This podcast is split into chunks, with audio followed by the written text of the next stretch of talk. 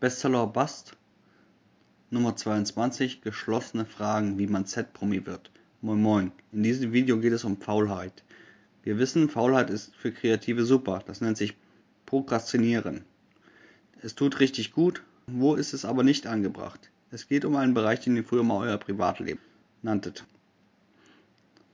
Wenn ihr draußen auf der Straße angesprochen werdet, kennt man euch. Ihr seid Künstler und man spricht über euch.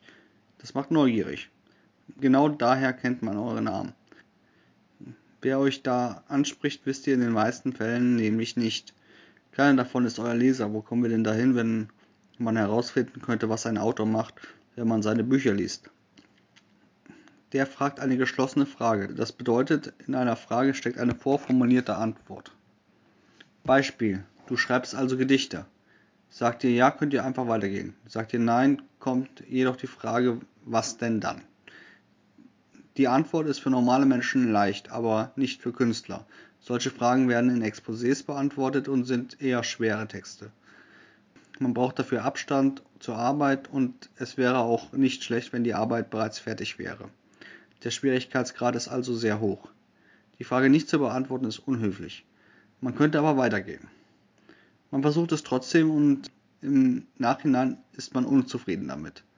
Kommt später der nächste und stellt dieselbe Frage. Hier kommt jetzt mein Tipp, es wieder versuchen selbst zu formulieren. Keine Angst, wenn sich die Antwort mit der anderen beißt. Derjenige erzählt es nur weiter, wenn ihr so unkompliziert antworten könnt, dass derjenige sich es auch merken kann.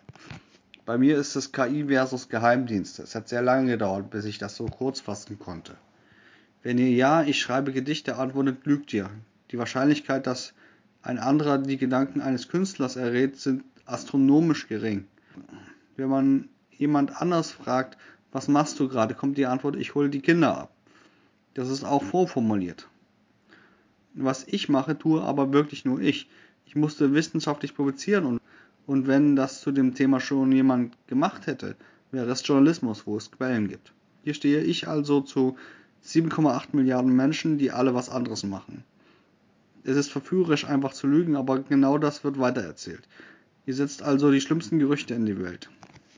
Dann werden immer mehr Fragen kommen. Wenn ihr aber immer wieder versucht, eure Arbeit wirklich zu beschreiben, hört man bald auf zu fragen. Wer soll denn sich das alles merken? Es ist aber auch für euch anstrengend. Danke fürs Zuschauen. Ihr findet mich aktuell bei Kickstarter mit der Sonnensturm. Link in der Videobeschreibung. Lasst einen Daumen da und oder kauft meine Bücher Hardy Clem beim Ebosun Verlag. Tschüss.